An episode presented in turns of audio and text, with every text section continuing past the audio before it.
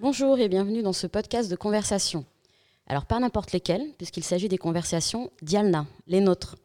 Je suis Nadia Boucheni, journaliste et cofondatrice de dialna.fr. Bonjour à tous, je suis Nora, photographe portraitiste et l'autre cofondatrice du magazine Dialna. Alors Dialna en darija marocain, euh, ça veut dire à nous, ce qui nous appartient. Donc avec ce magazine en ligne et ces conversations, on avait envie de créer un espace à nous pour aborder des sujets qui nous concernent et mettre en avant des parcours qu'on ne voit pas ailleurs. Là où le magazine tient à donner la parole aux personnes issues des minorités, de l'immigration au sens très large, on s'est dit que pour ces conversations, on tenterait de rester entre nous, entre femmes d'origine nord-africaine. Et même si on adore discuter toutes les deux avec Nora, on a quand même voulu agrandir notre table dans ce nouveau studio Majorel qui nous accueille. On a donc invité deux femmes talentueuses pour partager avec nous leurs expériences individuelles et collectives sur certaines thématiques. Ne vous inquiétez pas, on va vous les présenter très rapidement.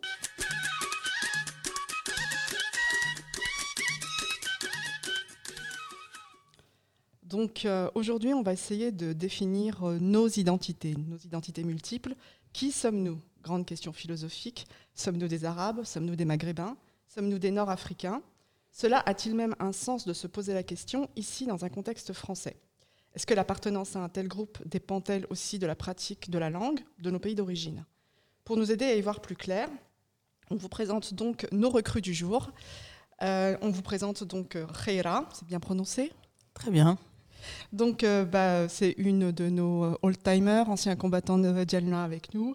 Euh, nous avons fait un article pour elle, en tout cas Nadia, sur ses documentaires. C'est une documentariste. Elle a créé le, pardon, le documentaire Don't Panic, qui parle entre le lien rap et islam, ou encore Nos plumes, qui montrait les difficultés pour certains auteurs à succès. D'être reconnus comme tels venant de banlieue. oui, on est toujours marqué. Alors pour expliquer un peu aux personnes qui nous regardent sur YouTube, puisque la conversation est filmée, merci. préfère ne pas mettre son image en avant, ce que je euh, applaudis grandement, puisqu'apparemment aujourd'hui être euh, invisible c'est une forme de résistance. Donc euh, bravo Reira. donc pour ça, on va continuer euh, sur ce sujet et je te laisse la parole euh, pour te présenter. bah, ça va être très rapide. Euh, je m'appelle Kera Mameri en français et je suis documentariste, comme tu l'as dit. J'ai fait quatre documentaires autour de plusieurs questions. Donc le premier, c'était sur la question du deuil à travers les textes de rap français. Le second, c'était la place de la femme dans les quatre disciplines principales du hip-hop. Et euh, le troisième, c'était euh, rap et islam, comme tu disais euh, dans la présentation. Et puis le dernier, c'était nos plumes sur la littérature française, mais d'origine. Donc je, mets le mais parce que toute la question est, est là-dedans. donc voilà, grosso modo, qui je suis. Merci. Et la dernière recrue de cette conversation, c'est aussi la plus jeune. Alors, jeune journaliste, oui, mais avec déjà une solide expérience. Euh, donc, on reçoit euh, Soukaina Scalier, qui, en plus d'être journaliste, a créé son propre média, Chouf Média, qui va nous en parler également. Euh, et elle nous vient de Marseille, donc c'est aussi une petite euh, spécificité. Alors, je dois vous dire qu'effectivement, on connaît bien les personnes qui sont à notre table aujourd'hui et qu'avec Soukaina, on a partagé un bureau pendant quelques semaines. Donc, en plus d'être une très bonne journaliste, je peux vous dire qu'on a tenté d'imposer des battles de playlists quasi quotidiennement dans une certaine rédaction, mais que ça n'a pas pris, je ne sais pas pourquoi. En tout cas, on est très ravis de t'avoir avec nous. Bonjour Soukaina. Bonjour et merci pour l'invitation. Euh, est-ce que tu peux nous parler un peu de Chouf Média très rapidement, et puis avant, avant de, passer justement au sujet? Ouais, alors Chouf, euh, donc Chouf Média, c'est un magazine qu'on a créé euh, il y a un peu plus d'un an, avec quatre amis euh, qui venaient aussi de Marseille. On l'a créé euh, alors qu'on était encore en école de journalisme. Pour nous, c'était en fait une plateforme euh, pour pouvoir en fait exprimer ce qu'on n'avait pas, ce qu'on pouvait pas mettre dans, nos autres articles. Et à côté de ça, c'était une façon pour nous de valoriser aussi certains parcours de Marseillais et Marseillaises. Euh, surtout dans les domaines euh, de la culture et, des thèmes sociétaux qui nous parlent. Aujourd'hui, on essaye de l'étendre un peu plus, sachant qu'on est tout un peu dispatché dans la France. Et, et, voilà, et avec Chouf, là, on a une petite actualité parce qu'on est en train de réaliser aussi, on s'essaye au documentaire. Donc, on a suivi les, candidats d'Eloquentia Marseille et donc on devrait faire un petit documentaire sur eux d'ici fin janvier. Voilà. Tu nous en parleras sur Diana très prochainement alors. On va lancer un petit jingle et puis ensuite on passe euh, donc à la thématique du jour.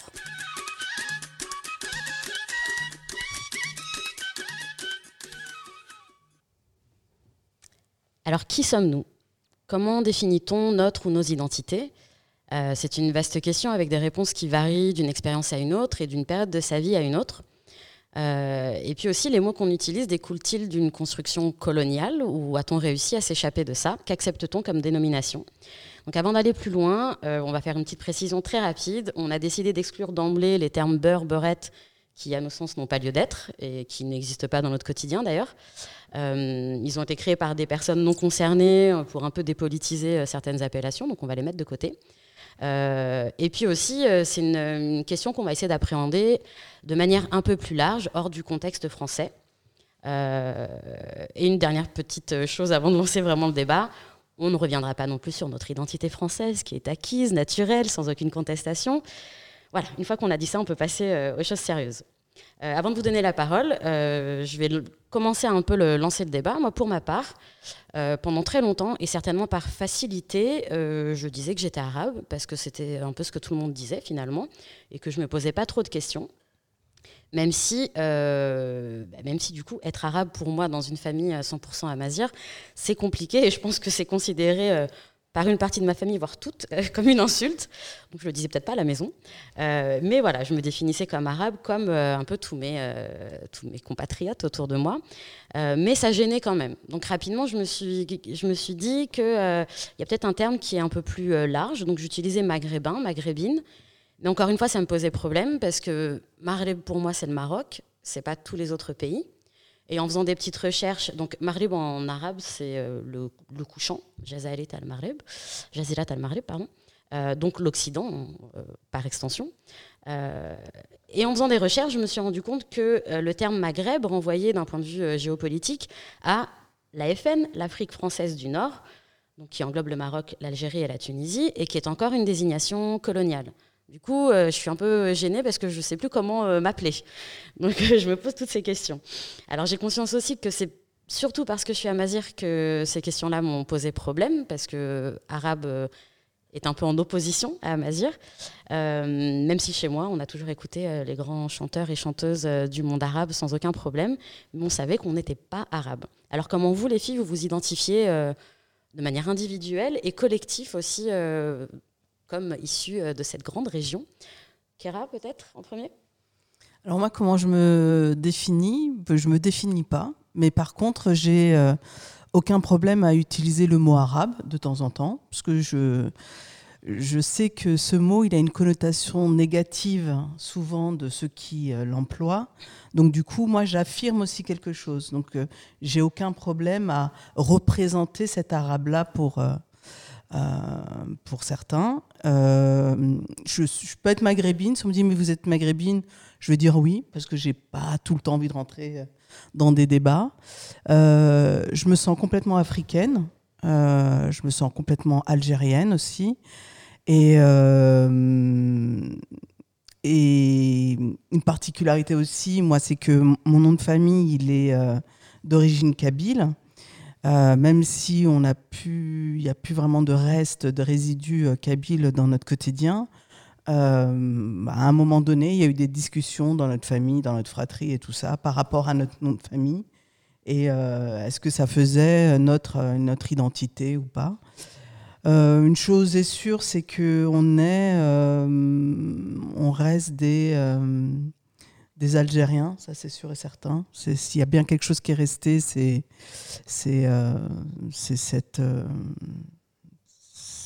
cette spécificité, on va dire. Le terme qui fait l'unanimité. Ouais, je pense que même si la dernière fois en discutant avec toi, j'ai découvert que, que tous les Arabes de France étaient euh, par un peu algérien euh, par extension. par extension, était de toute façon algérien. Ça, c'était quelque chose qui, que je découvre avec toi et que je trouvais ça assez, assez mignon.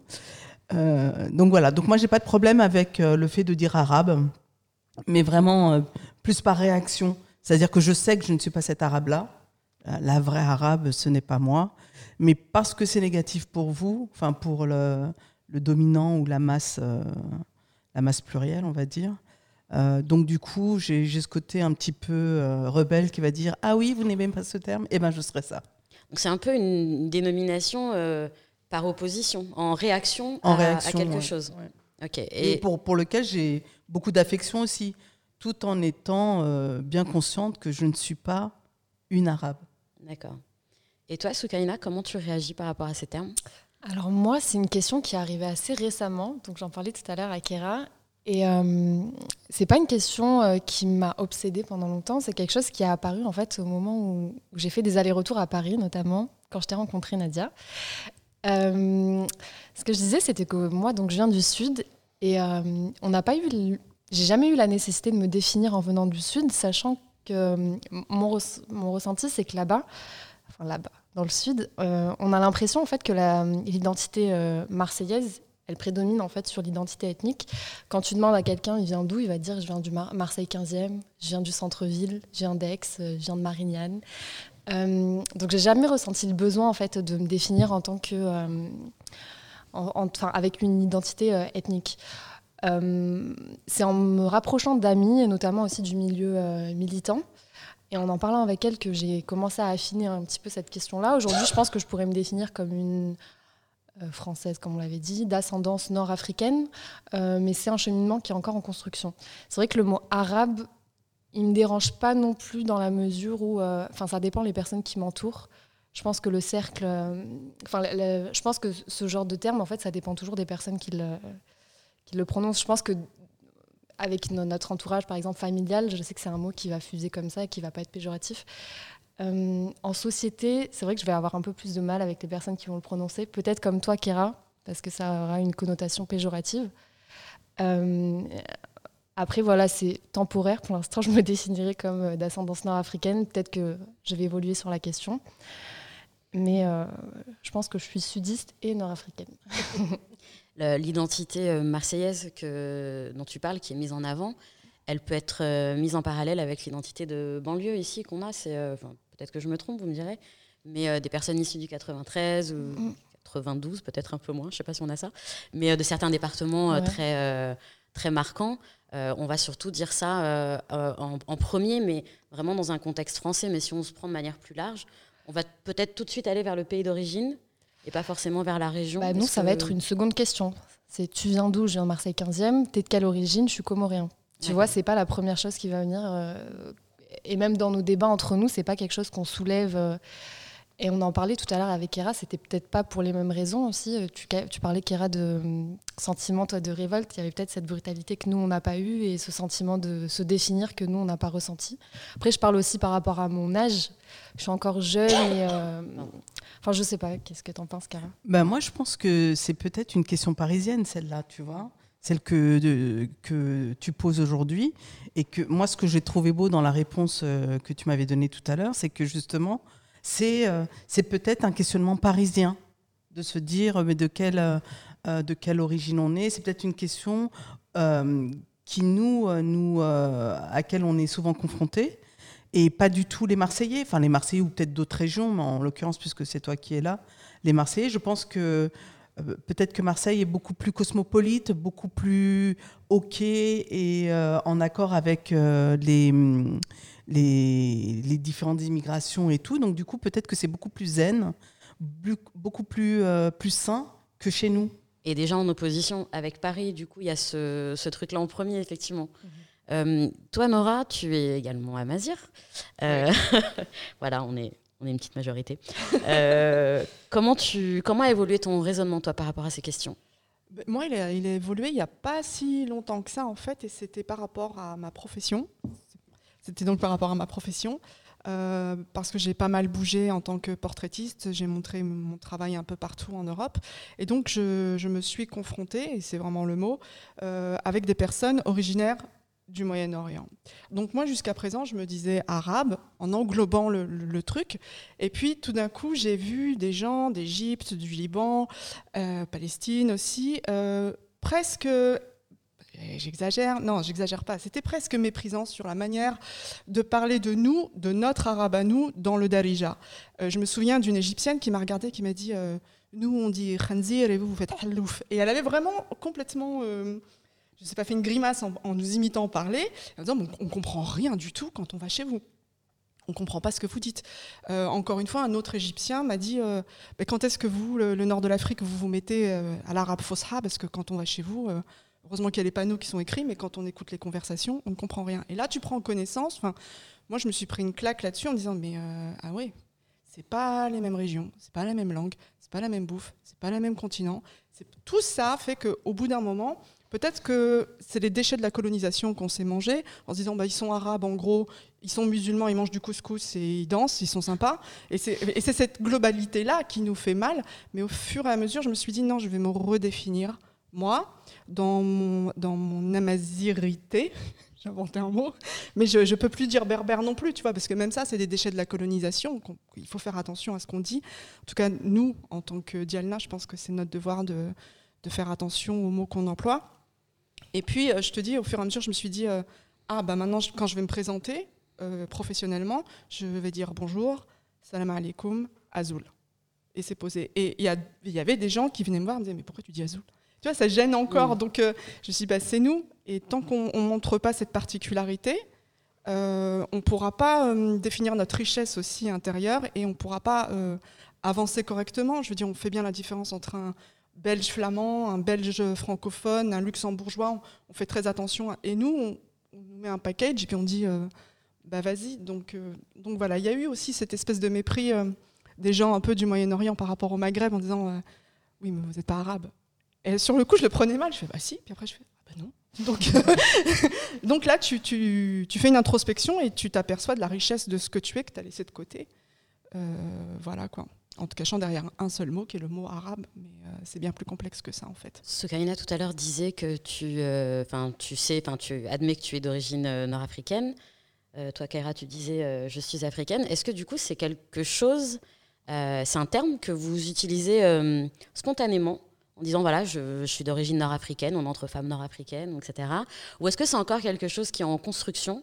Et euh, en plus de ça, je vais vous faire un package de questions en une.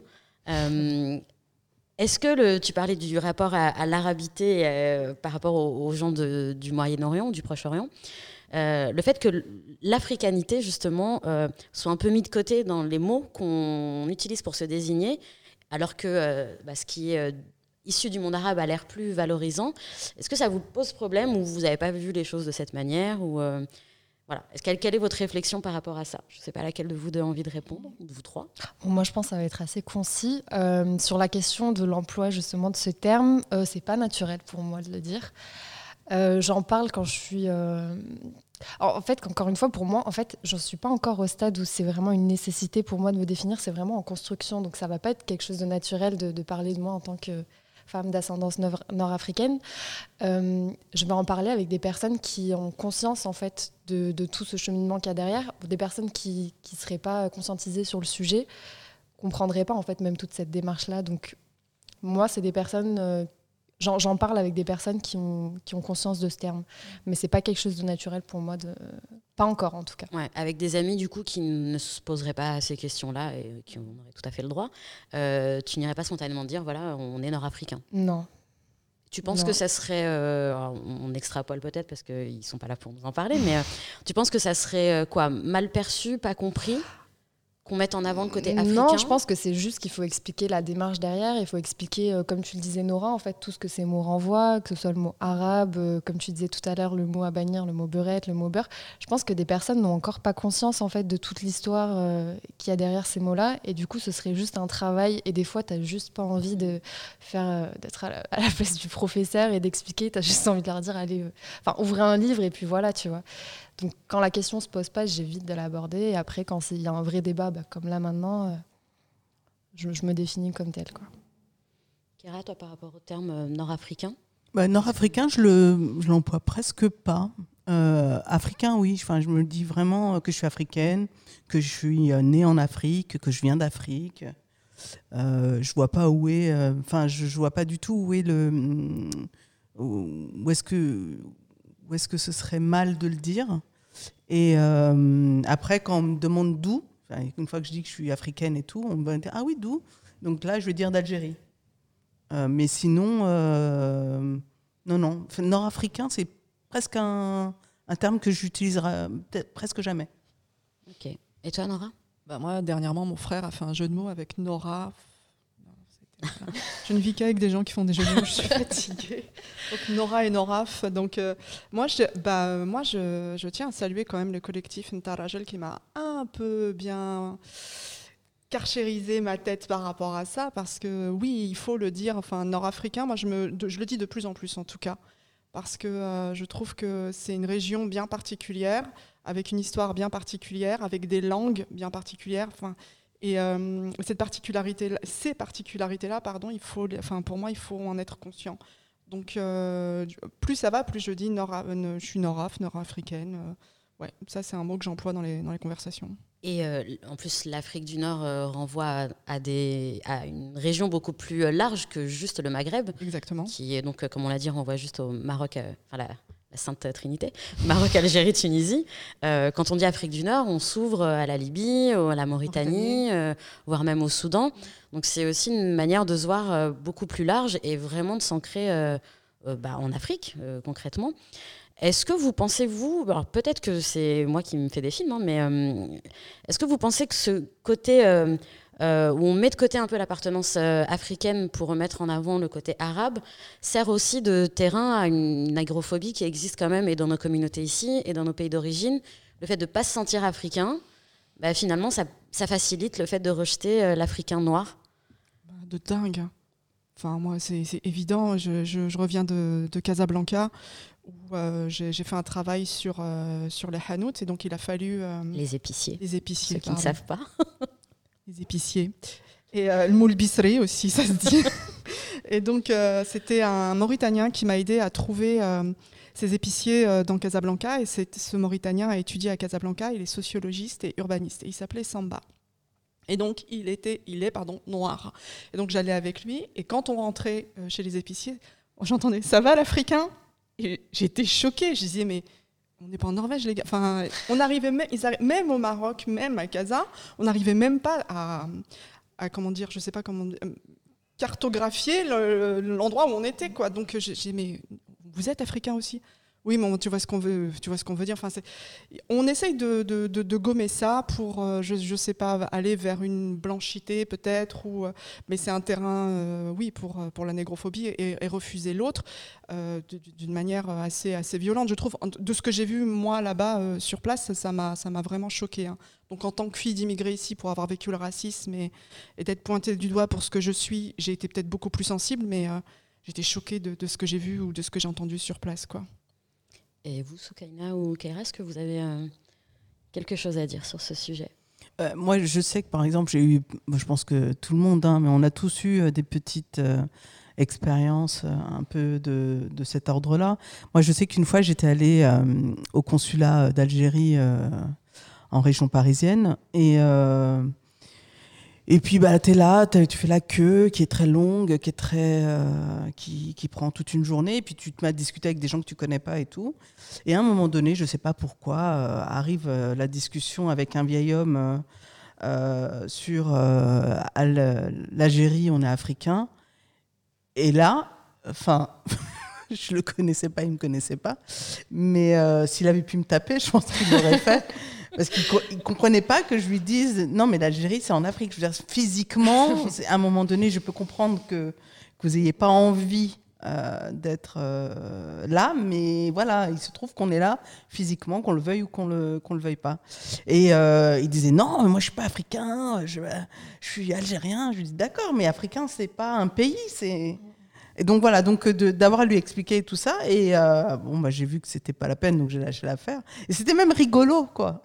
Et, euh, et, pareil, une autre fois, j'avais eu la même discussion.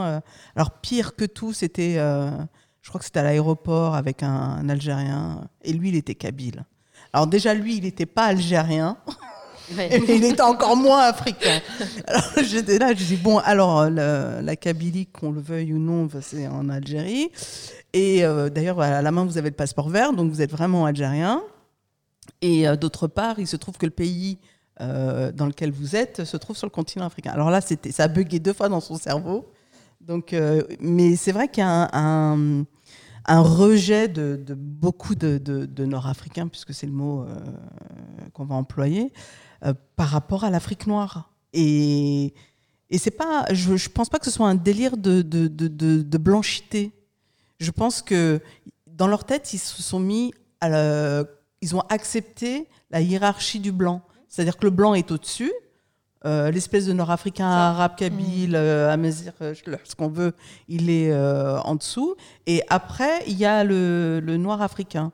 Et comme ils ont quand même intégré cette notion-là, donc, ils ont besoin, eux aussi, de faire cette euh, différenciation. Mais c'est ce que vous employez depuis tout à l'heure, les déchets euh, de la colonisation. Je pense que c'est plutôt ça, plutôt qu'un vrai rejet. Enfin, il enfin je ne sais pas. Kaina, bah, Je pense que tout a été dit. ouais, non, je pense que tout a été dit. Euh. Du coup, tu parlais de, des gens qui ne qui n'acceptent pas la géographie, qui est quand même euh, quelque chose de très concret, mais il y a aussi un, rejet ou une méconnaissance de l'histoire euh, finalement de nos pays d'origine. Alors nous déjà ici, en tant qu'enfants euh, d'immigrés, de gens qui ont vécu l'exil, on a du mal à se réapproprier nos histoires familiales, les histoires de nos pays d'origine.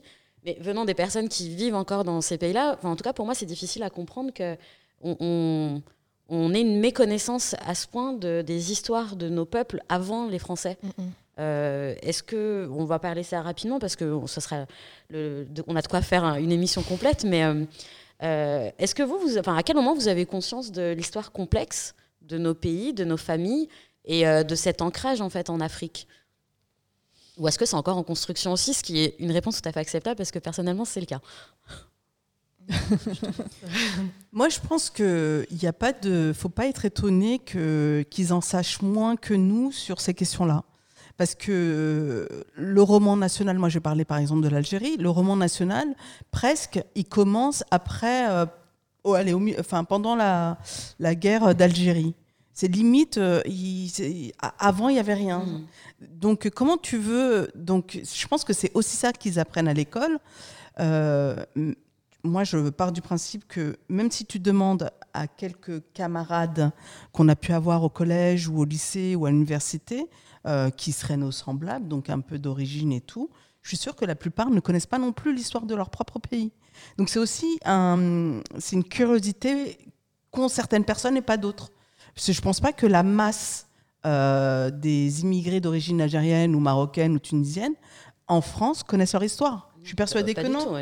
et, cette histoire-là, on ne te la raconte pas à l'école. Donc si tu vas pas la chercher toi-même, donc si tu n'as pas une curiosité, euh, non seulement curiosité, mais en plus que tu, tu, franchisses cette, euh, cette frontière-là, donc que tu ailles à la bibliothèque ou à la librairie acheter des bouquins ou, regarder des mhm. films ou des documentaires, si tu n'as pas cette curiosité-là, tu ne peux pas la découvrir, cette histoire. Donc, euh, et moi, je sais que juste dans mon cercle familial en Algérie, j'allais dire au bled, en Algérie. Euh, euh, je, sais que je pose des questions, moi, sur euh, mon, mon, héritage familial que personne ne pose. Et quand je pose la question, ils limite, ils se demandent, mais d'où elle vient? Moi, j'avais demandé, par exemple, à mon grand-père, avant qu'il meure, que d'où il venait, lui, d'où venait sa, sa, sa lignée. Sa lignée? Et du coup, lui, il avait pris le temps de m'expliquer qu'ils étaient, euh, qu'ils venaient de limite de la limite du Maroc, qu'ils avaient fui, euh, qu'ils étaient venus à cheval. Euh, donc, tu vois, il m'avait raconté toute cette histoire-là. Je suis sûre que mes cousins, qui ont le même âge que moi, plus jeunes ou plus vieux, ne sont absolument pas au courant de cette histoire-là. Mais parce que la curiosité, elle n'est pas, tout le monde ne l'a pas. Et il y, a, aussi euh, la, pratique de la langue ou pas qui peut bloquer du coup dans des recherches personnelles, euh, parce que forcément euh, tout n'est pas écrit, fait, raconté en français. Donc si tu ne maîtrises pas la langue de tes parents, tu as encore plus de mal à aller rechercher ces ressources diverses et variées. C'est des démarches que vous avez eues, vous, Soukaina ou Nora, ou vous n'êtes pas encore moi, tout est en construction. tout est en cours de téléchargement. Là, voilà. non, mais pour venir aussi sur justement l'appropriation un peu de notre histoire, euh, moi, c'est une discussion que j'ai eue aussi il n'y a pas longtemps avec le, beau-père d'une de mes cousines qui était venue du Maroc et on avait commencé à parler justement. Euh, en fait, j'ai une cousine qui vient d'arriver euh, donc du Maroc, qui a fait ses études, mais qui a fait de précieuses études au Maroc. Et, et on parlait en fait des différences de ce qu'elle s'attendait à avoir en arrivant en France et ce qui s'est vraiment passé. Donc, elle était un peu choquée du mode de vie. Et je lui disais, est-ce que tu trouves qu'il y a des différences entre du coup nous les enfin, moi qui suis née en France et qui suis d'origine marocaine, et toi qui es marocaine et qui viens d'habiter en France. Et donc, il y a plein de choses qui l'a choqué. En parlant avec son père, euh, on a parlé justement d'histoire coloniale, euh, du rapport justement euh, dominant-dominé, tout ça. Et en fait, moi, ça m'a intrigué de savoir si justement au Maroc, ils apprenaient cette histoire précoloniale et s'ils connaissaient leurs histoires. Et en fait, non, pas du tout. Et moi, je me suis rendu compte qu'aussi la connaissance que j'avais du Maroc, elle s'est, elle s'est euh, construite à travers euh, les récits de mon père. Ça fait un peu nom de film, là, les récits. à travers les récits de mon père, mais qui sont, j'imagine, aussi un peu fantasmés. Tu vois, c'est des bribes de souvenirs à droite, à gauche. On essaye d'en de reconstituer une histoire. Et je pense que, comme le disait Kéra, je pense que c'est une question de curiosité personnelle. Parce qu'il y a plein de choses euh, que j'ai soumises à mon père en lui disant, mais en fait, ça s'est pas passé comme ça. Il me dit oui, mais voilà. Et, as fait le travail d'historienne euh, scientifique pour contredire. Non, mais euh, du coup, c'est vrai que, c'est comme toi, je suis d'accord, je pense que c'est vraiment une démarche personnelle. Et je pense que même nos parents n'ont pas conscience de tout ça, mais peut-être qu'ils se contentent aussi de, de ce qu'ils ont. Enfin, peut-être qu'ils n'ont pas la nécessité comme nous d'aller plus loin et de, et de, comprendre notre histoire. Quoi. Ben, moi, moi aussi, je suis en construction. euh, en construction et en déconstruction. C'est ça qui est, qui est mm. intéressant. En construction, bah parce que je suis en train de, comme vous disiez toutes les deux à l'instant, il y, a, deux formes de, je sais pas, de groupes de gens. Il y a ceux pour qui l'information leur tombe dessus. Euh, on les emmène dans des musées, on les emmène voir euh, des expos, on les fait lire des bouquins, tout leur tombe par-dessus. Puis il y a d'autres personnes, si c'est pas toi qui fais l'effort, tu n'as pas l'information. Donc tu, tu, restes avec des questionnements, c'est à toi de faire, à toi de faire des recherches.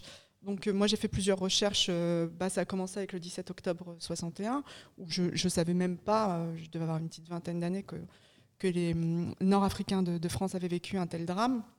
J'en parle à mon père. Je lui dis, tu te rends compte, les pauvres, ce qui leur est arrivé? Et il me dit, mais moi j'ai été, j'ai été là. J'ai vu les flics tabasser les gens et, les jeter à la Seine. Je fais, pourquoi tu me l'as jamais dit? Et bah, Tu me l'as jamais demandé. Tu vois? Et ça, c'est juste l'histoire avec un grand H qui, était là sous, devant moi, et, et si j'avais pas posé la question, bah, il serait parti avec cette histoire. Il y a une deuxième chose aussi, je me suis rendu compte en allant au Maroc euh, dernièrement, c'est que hum, l'espace public aussi ne, valorise pas ce patrimoine. Tu vois les noms de rues, c'est Ibnin machin vient, c'est des noms, tu sais pas d'où ça vient, mais Fatima Mernissi, Haja Hamdawiya, euh, je sais pas encore, Raymond Bedawiya, Yallah, on y va. Il n'y a pas ces gens, et des femmes, ce serait bien aussi, mais voilà, tu vois, tu lèves les yeux, tu essaies de connaître un nom de rue, tu sais pas qui est le gars, d'où ça vient, donc... Euh, tout ça est un, gros bazar euh, à, trier et, c'est passionnant à, le faire. Mais, et dans la déconstruction aussi, réfléchir euh, quelle est ma place Pourquoi je me pose euh, aussi cette question Parce qu'on nous a pointé du doigt aussi en France longtemps en disant bah vous, euh, euh, vous n'êtes pas comme ci, vous n'êtes pas comme ça. Donc on va encore me dire que j'ai un discours victimaire, mais il faut l'avoir vécu pour, euh, pour, pour comprendre notre positionnement et, nos questionnements. Et nos questions sont, sont valables et valides aussi, quoi, tu vois, c'est, super important. Donc voilà, je ne sais pas si j'ai bien répondu, mais... Parfait. Merci. je vais juste revenir, tu parlais tout à l'heure du collectif Ntaragel. on mettra les informations en bas, dans la description euh, euh, du podcast. Euh, elles organisent un événement le 14 décembre à Paris qui s'appelle Identité nord-africaine au-delà des représentations coloniales. Donc elles vont aller un peu plus loin que la petite discussion qu'on a eue. le but de, cette, de cet événement est de présenter aussi des profils dits minoritaires dans nos identités pour aller effectivement plus loin que, ce qu'on vient de dire. Donc je pense que ça sera passionnant. Et je vous invite à vous inscrire si ce n'est pas déjà complet en fait je ne sais pas. Euh, mais en tout cas, à les suivre et euh, elles sont effectivement, elles font un travail euh, hyper intéressant pour des jeunes femmes. Du coup, moi, je suis toujours impressionnée de voir voilà, des jeunes femmes se poser ces questions-là à leur âge, alors que pour nous, c'est venu un peu plus tard. Mais bon, c'est aussi une question de, génération. C'est ce que je voulais dire aussi, béni soit cette génération qui se réveille, mais en même temps qui a été connectée par le net, qui a des infos que nous, on n'a pas eu, on revient encore au, fait d'avoir des infos et de les recevoir, de se connecter, cet échange de savoir qu'elles font, et, c'est juste énorme. Cette, génération qui arrive, elle, elle va pas se laisser, elle va pas se laisser faire et elle va être beaucoup plus virulente que que nous on l'a été, ça c'est ça c'est évident, mais juste pour leur dire qu'on les aime, quoi, c'est tout. on vous embrasse très fort. Et on va passer euh, à la dernière euh, partie, qui est euh, donc une, une, partie de recommandation. On va chacune parler d'une œuvre ou d'une artiste nord-africaine, du coup, on va utiliser ce terme, femme, bien entendu. donc voilà, chacune a préparé, a fait ses petits devoirs. On vous met un petit jingle et on revient tout de suite.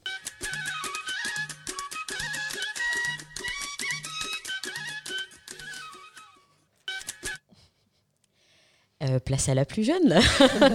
on va laisser la parole à Soukaina. Euh, alors, tu vas nous. On va passer un petit extrait, mais tu vas d'abord nous dire euh, de quoi tu vas parler. Et on passe un petit extrait pour faire découvrir. Et ensuite, tu reprends la parole.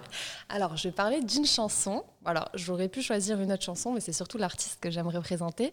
C'est la chanteuse marocaine, la Queen, que, que Nora, je pense, aime beaucoup. C'est Haja Hamdawiya. Et euh, j'explique pourquoi. Euh, bah, Dis-nous le titre du morceau. Alors, on va passer le Halou. Voilà, on va vous mettre un petit extrait.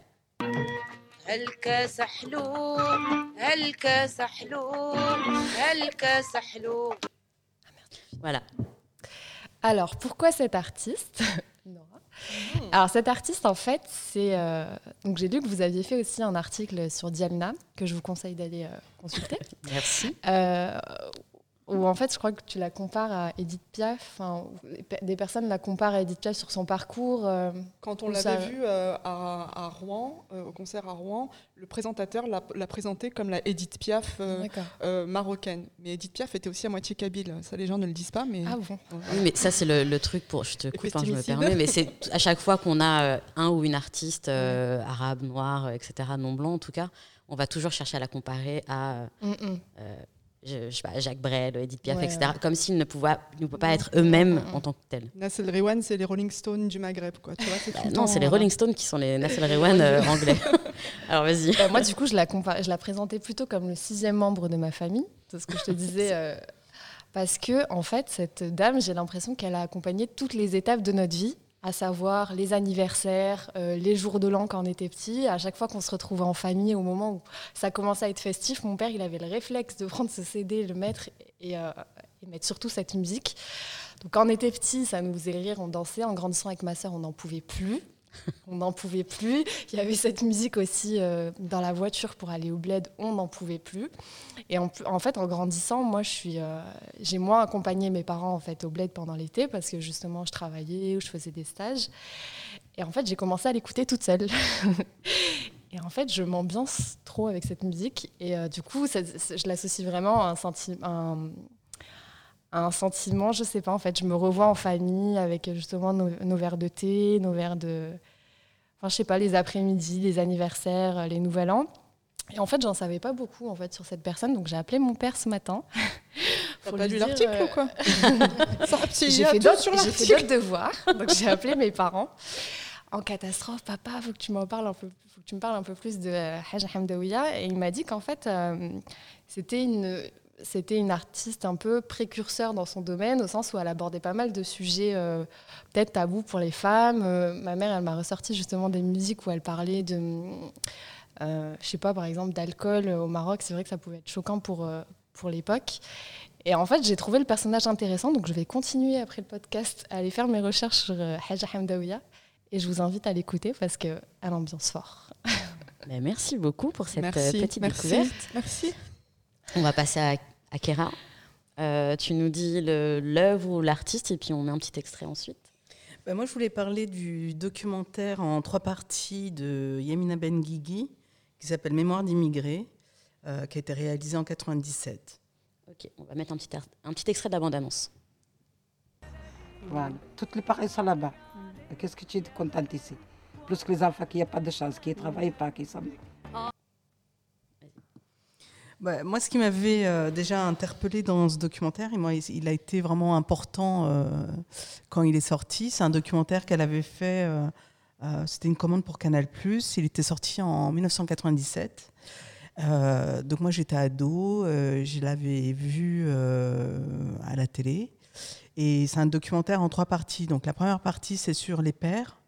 Euh, issus de enfin, issus de l'immigration, bah, qui sont complètement euh, Immigrés, ouais. immigrés, qu'on a fait venir euh, en France euh, par le regroupement familial. Donc, il y a eu la deuxième partie du documentaire qui est sur les mères et la troisième partie du documentaire qui est sur les enfants.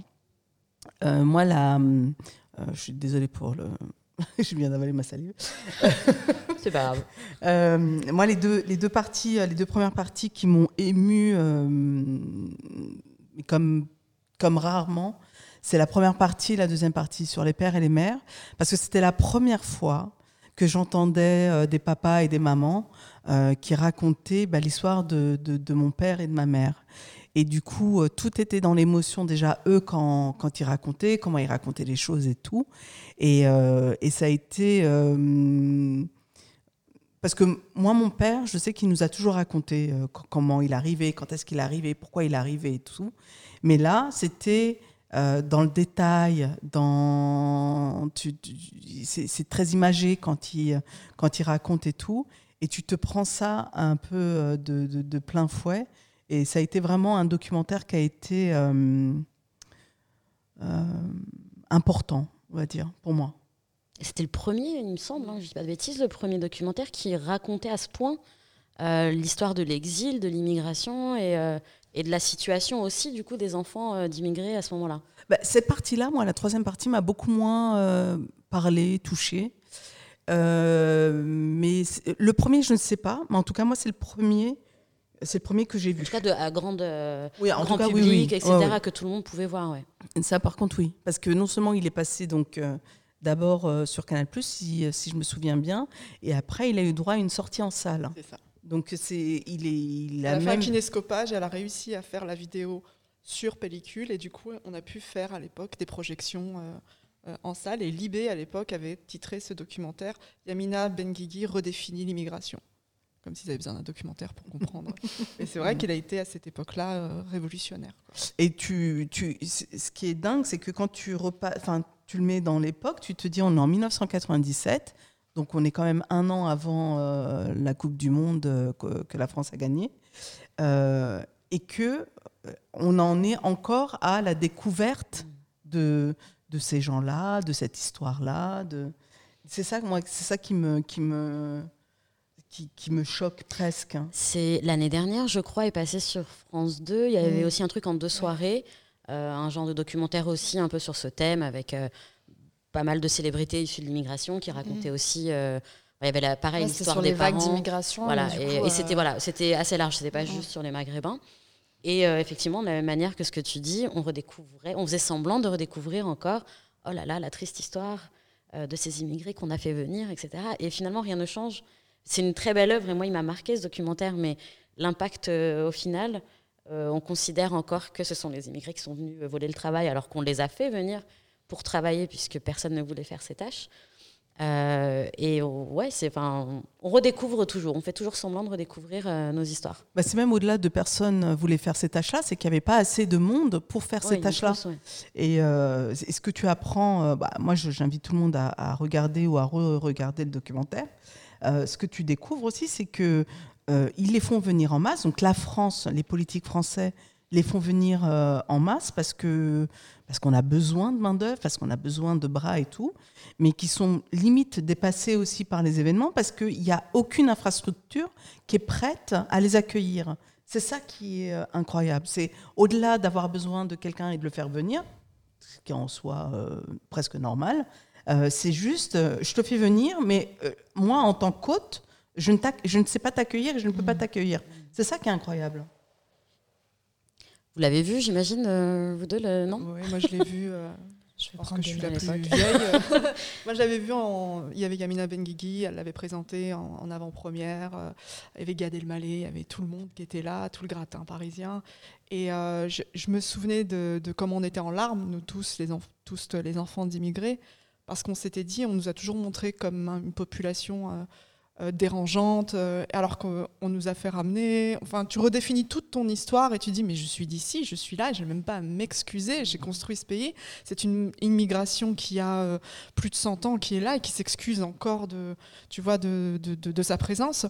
Et, je, me souvenais, parce que c'était Bandit Productions qui avait produit cette, cette, ce, documentaire, pardon. donc c'est quand même, pour rappeler Bandit Productions, c'était Kodak, Les voleurs de couleurs. C'était donc une artillerie lourde euh, avec des moyens pour faire un document. C'est un documentaire de qualité en plus. C'était pas. C'est qu'elle a réussi à trouver des très très gros producteurs de l'époque pour faire quelque chose, euh, voilà, de, de, beau et de avec une production correcte, voire même euh, luxueuse, parce que c'était pas n'importe qui qui mettait l'argent pour ce projet. Donc. et surtout, il y avait énormément d'images d'archives. C'est ça. C'est que c'est pas juste un documentaire d'interview et tout, c'est qu'il y a des archives euh, bon, et pour ceux qui ne sont pas dans, dans, le milieu et tout, euh, acheter une archive, c'est extrêmement cher. Et elle a énormément d'archives. Donc, effectivement, au niveau de la production, ils sont plusieurs hein, euh, au niveau de la coproduction. Mais effectivement. Là, tu dis bandit. Et puis, oui, et puis il y avait, c'était diffusé sur Canal, donc il y avait, il y avait aussi, et puis Canal en, 1997. c'était pas Canal d'aujourd'hui. Ouais. C'est pas, c'est pas Canal d'aujourd'hui, donc. Donc oui, oui, effectivement, il y avait les moyens de faire quelque chose de beau et elle en a fait quelque chose de beau. Elle en a fait, oui, vraiment. Là-dessus, on peut pas. Après, je dis pas, mais ça, ça reste son œuvre pour moi centrale. Yamina Benguigui, elle a réussi quelque chose. Et aussi, ce que je voulais revenir par rapport à ce que tu disais, les mini témoignages, c'est ça qui est important aussi, c'est que ces petites histoires-là font la grande histoire. Et quand on raconte pas toutes ces petites histoires, on essaye de te faire oublier grande histoire et du coup on peut mieux te manipuler pour te dire bah, finalement tu voles le travail, finalement tu es là, tu sers à rien, tu prends les, euh, les acédiques, les RSA, mais pas du tout. réécoutez vos petites histoires autour de vous, reformulez le truc et là, après, vous pouvez construire votre identité. Enfin, j'ai l'air d'une maman qui parle comme ça, mais c'est super important parce que toutes ces petites histoires forment la grande histoire. Je veux dire, la scène où euh, le Marocain parle de comment les, recruteurs serraient la main pour voir si les mains étaient calleuses ou pas, et si les mains étaient suffisamment calleuses, ça veut dire que ça va, être un bon ouvrier, on les reprenait. Ces petites choses-là, on ne peut pas passer à côté. Donc là-dessus, euh, ouais, c'est un travail grandiose qu'elle a fait. Quoi. Tu vas garder la parole, puisque c'est à ton tour de nous présenter ton œuvre.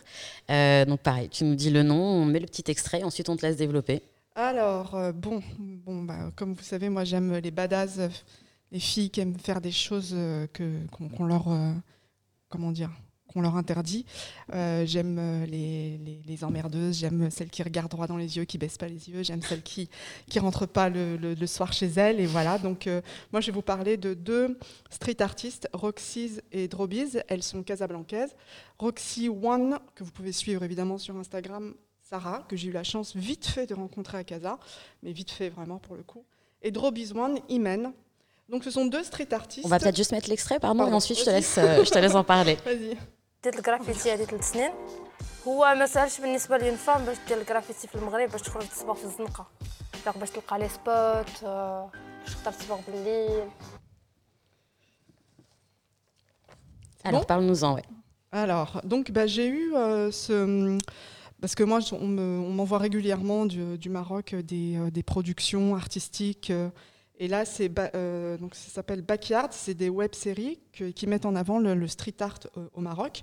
Et donc là, ce sont deux femmes street artistes qui sont très très actives, enfin ce sont peut-être même les plus actives en ce moment au Maroc. Donc il y a Sarah, comme je vous ai dit, et Imen, aka Drobiz et Roxy.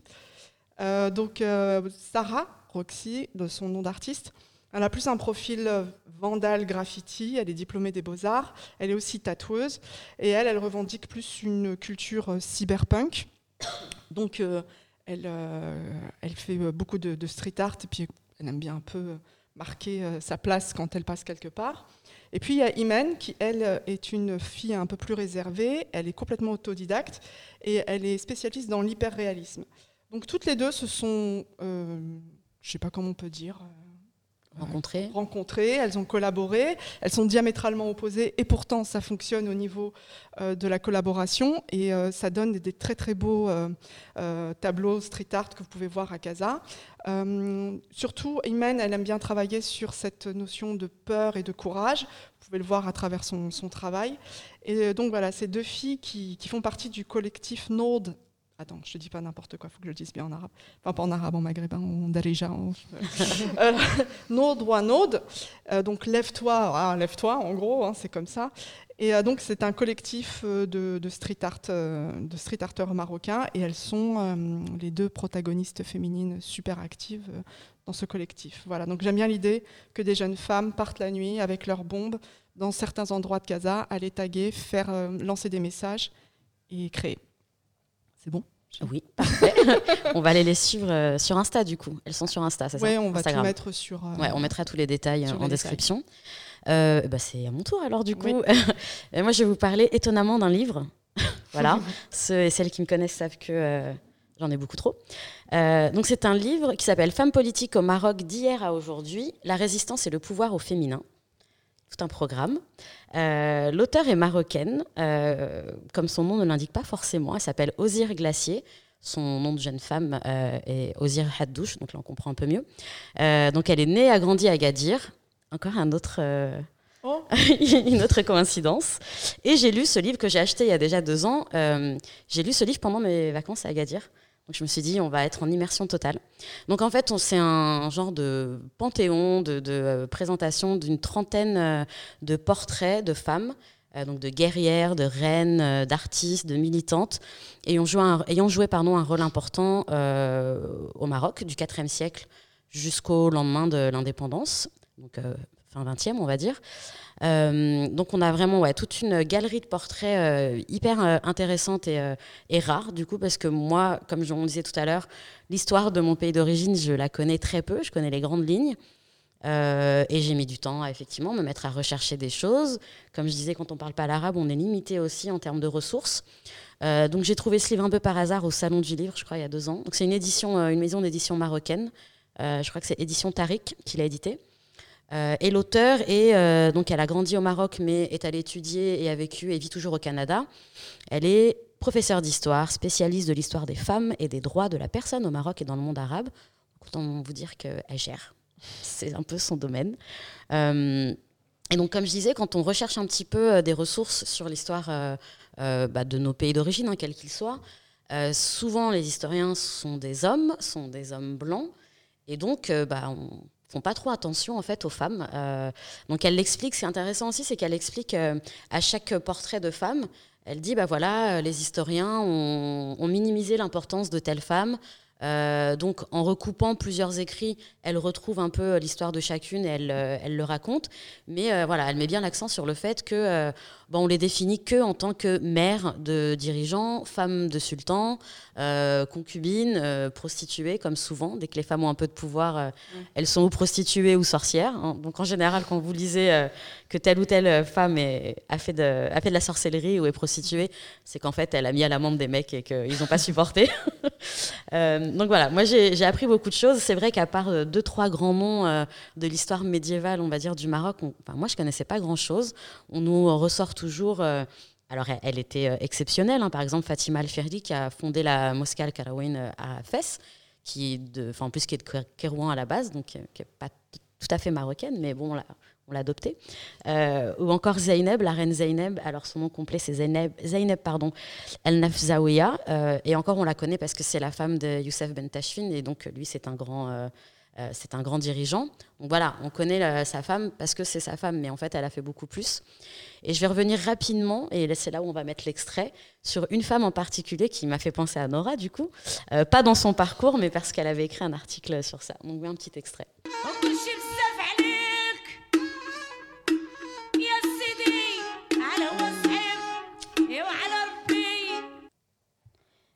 Alors, c'est euh, l'extrait d'une chanson, euh, donc c'est pas la, la personne en question, je crois que la chanteuse elle est Fat- Fatiha Ben Hussein, quelque chose comme ça. Fatma Ben qui Fatna pardon qui chante donc sur la Kharboucha Kharboucha qui est donc euh, qui n'était pas son vrai nom hein, euh, puisque c'est un petit surnom très euh, méprisant qu'on lui a donné puisqu'elle avait peau. la petite vérole donc elle avait une peau abîmée c'est une femme qui s'appelait Hadda qui est je crois que je dise pas de bêtises euh, je sais plus quel siècle fin 19e ouais fin 19e et qui euh, est une femme qui a mené euh, la résistance de, sa tribu face au pouvoir central et qui a symbolisé la lutte euh, bah, des faibles contre les puissants, du milieu rural contre les élites des villes et d'une femme contre un homme en particulier.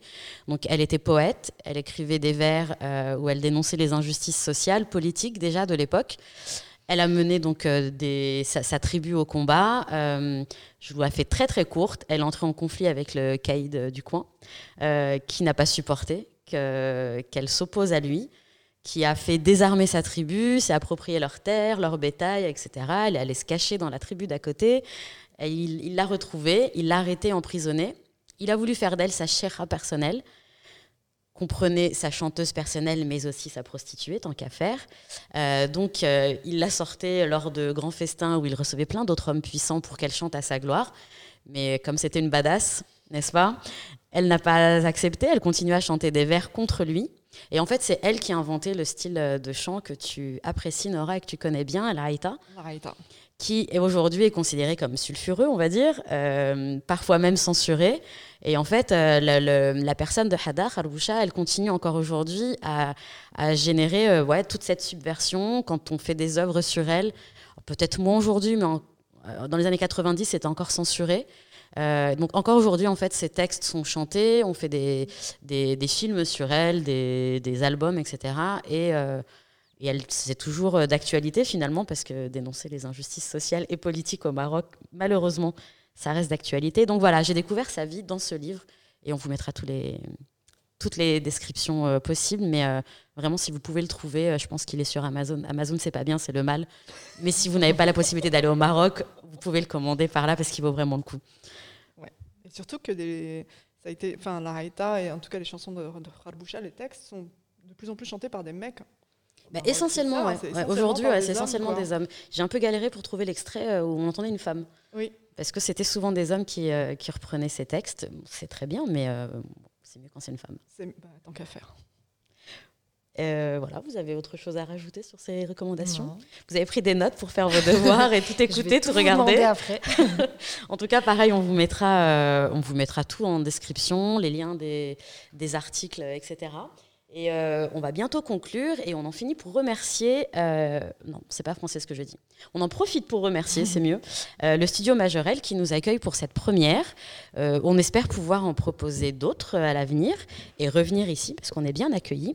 Donc c'est le moment où on va leur faire un petit, un petit peu de pub, mais ils le méritent. Donc c'est un super nouveau studio d'enregistrement qui va ouvrir très prochainement.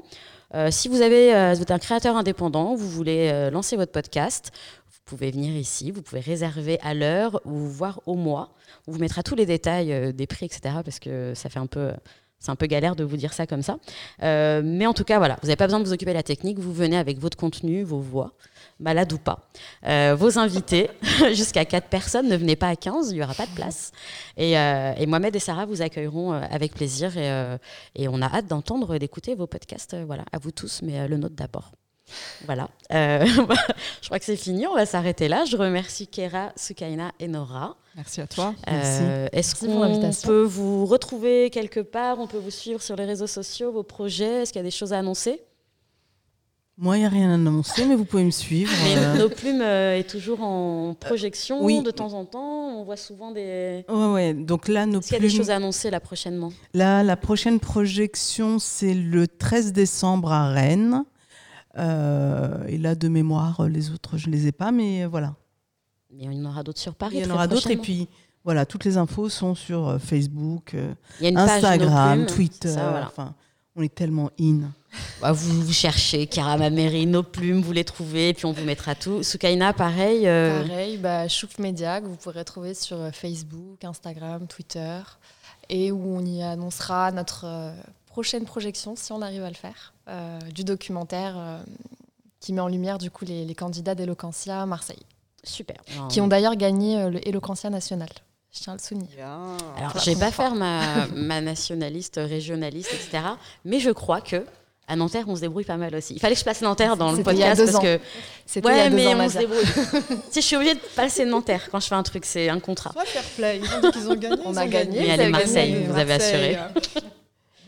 Nora, Bah, moi, j'ai vraiment passé un bon moment en votre compagnie. J'ai eu la chance de revoir, vous rencontrer pour la première, pour la première de Dialna. Et si vous en voulez d'autres podcasts, bah, achetez nos sacs euh, TOTS. euh, c'est pas cher, ça nous aide à faire ce genre de. Ils sont à 12 d'émission. euros, vous pouvez nous contacter, on Voilà. vous explique tout. Et ce, si je vous croise dans la rue et vous n'avez pas votre sac TOTS, Dialna, vous me parlez pas, vous changez de trottoir, vous n'existez pas. Non, je, je suis un peu radicale sur ce coup-là, mais voilà, donc euh, c'est grâce à ce genre de. Enfin, d'achat qu'on peut faire ce genre d'événement et donc ça nous, euh, nous, ça nous, ça nous booste encore plus. Mais merci beaucoup à, à Nadia d'avoir tout organisé comme d'hab et euh, d'être la badass. Merci à vous. Et à très bientôt pour une prochaine conversation, Diana. Inch'Allah.